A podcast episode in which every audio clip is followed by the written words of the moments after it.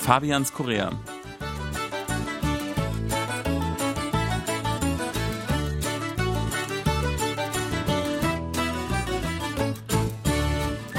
Liebe Hörer, herzlich willkommen zu Fabians Korea. Es begrüßen Sie im Studio Fabian Kretschmer und Sebastian Ratzer. Hallo, liebe Hörer. Ja, wer sich gegen das Auto und für eine Busfahrt entscheidet, der tut nicht nur der Umwelt was zuliebe, sondern Busfahren ist in Seoul immer auch ein wirkliches Erlebnis.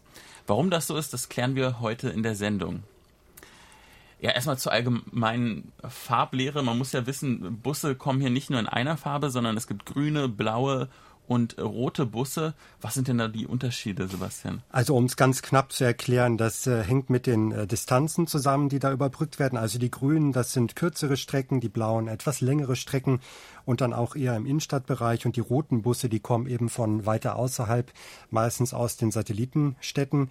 Ähm, ja, und dann gibt's auch noch die Gyeonggi-Busse, das ist also die Provinz, die Seoul umschließt. Mhm. So einen nehme ich auch immer das so ganz grob. Das muss man vielleicht wissen, wenn man mit dem Bus in Seoul und Umgebung unterwegs ist. Mhm. Was ich sehr faszinierend finde, in Deutschland äh, zahlt man ja meistens äh, beim, beim Schaffner, Busschaffner oder holt sich vorher ein Ticket beim Automaten.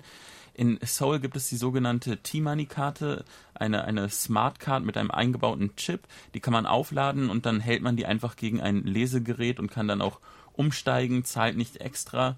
Und das ist auch recht günstig. Also umgerechnet, so Pi mal Daumen, ein Euro pro Busfahrt, das ist, da kommt man in Berlin zum Beispiel nicht mit hin. Das ist eher das Doppelte. Ja, wobei sich das auch so ein bisschen läppert. Also wenn ich so schaue, bei mir kommen dann im Monat auch schon so 80, 90.000 Won. Mhm. Also gut 70 Euro kommen da schon zusammen für einfache Fahrten zwischen Büro und zu Hause.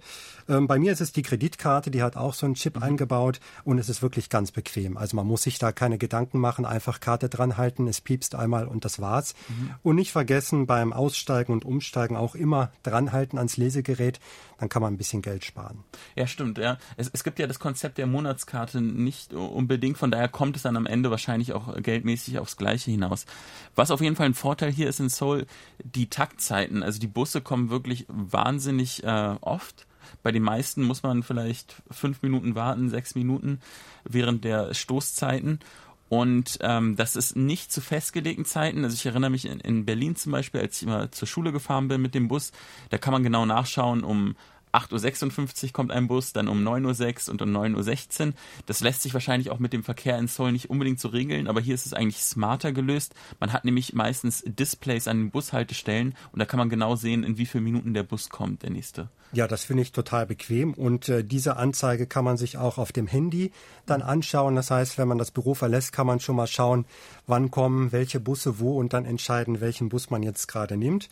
Also das finde ich total super.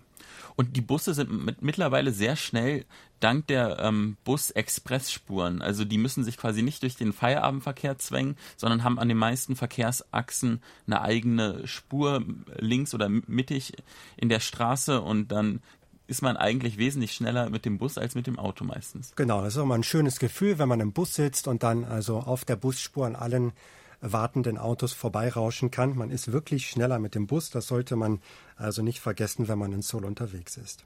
Und eigentlich auch sicher, die, die Busfahrer sind meistens äh, freundlich, die grüßen einen, äh, zumindest äh, so ein guter Teil davon und äh, rasen auch nicht sonderlich. Und ich habe da auch eigentlich einen Grund gefunden, wieso das so sein könnte. Ich war vor ein paar Wochen mal im Solar Rathaus, da gibt's im Keller so einen Schaltraum, da wird der ganze Verkehr der Stadt kontrolliert und da kann man genau einsehen, wie viel Prozent der Busfahrer rasen gerade, wer hat gerade vergessen, äh, die Tür ähm, aufzumachen und, und so weiter. Das, das können die Busfahrer teilweise auch selber sehen. Die, die haben nämlich ein Display eingebaut neben dem Lenkrad. Wie viel Minuten Abstand habe ich äh, zu dem Bus hinter mir und wie viel zu dem vor mir? Und wenn man genau den Abstand immer einhält, dann ähm, können sich die Busfahrer auch den Lohn aufbessern. Ah, das wusste ich zum Beispiel gar nicht. Also, dass da also auch diese Leistung dann belohnt wird. Und es ist wahr, es gibt ja auch viele Kameras in den Bussen, also ist alles gut überwacht. Mhm. Und ja, das ist ja auch zum Vorteil der Fahrgäste. Genau, also Sicherheit ist absolut äh, gar kein Thema. Es ist ähm, immer sehr diszipliniert was mir auch jetzt seit letzten Jahren auffällt, es gibt immer mehr Busfahrerinnen. Das ist keine also, Seltenheit mehr. Ne? Ja, da das äh, nimmt man äh, gar nicht mehr so wahr. Also Busfahrerinnen gibt's häufig. Also das ist ganz normal geworden. Äh, das war, als ich kam, war das wirklich noch eine Sensation, wenn man in den Bus einstieg und es begrüßte einen eine Fahrerin. Also um 2000, aber heute ganz häufig. Ja. Ein Fettnäpfchen, den man als Tourist machen kann, ist, dass man sich gleich an die vorderen Sitze sitzt. Da sind nämlich immer so Pi mal Daumen sechs Sitze reserviert für Senioren oder auch für Schwangere und die sollte man eigentlich frei halten. Ja, die sind auch schön kenntlich gemacht für die Schwangeren. Die haben dann meistens, die sind also pink markiert und für die Senioren, ich glaube, gelb. Also da, so, da kann man sich hinsetzen, aber wenn dann jemand kommt, der äh, sich besser hinsetzen müsste, dann sollte man auch aufstehen. Und in der Regel wird das auch gemacht, wobei manche natürlich so müde sind, die mhm. schlafen ein auf diesen schönen Plätzen und bekommen das dann nicht mit, wenn plötzlich ein älterer Mann oder eine Frau vor ihnen steht oder vielleicht eine Schwangere. Mhm. Aber im Allgemeinen steht man doch auf, das macht man ja. Ja, und seit diesem Jahr gibt es eine neue Regelung, die betrifft das Essen und Trinken im Bus. Und vielleicht auch wird es ausgeweitet auf der U-Bahn und darüber wollen wir uns dann in der nächsten Sendung unterhalten. Ganz genau und bis dahin verabschieden wir uns. Tschüss sagen Sebastian Ratzer und Fabian Kretschmann.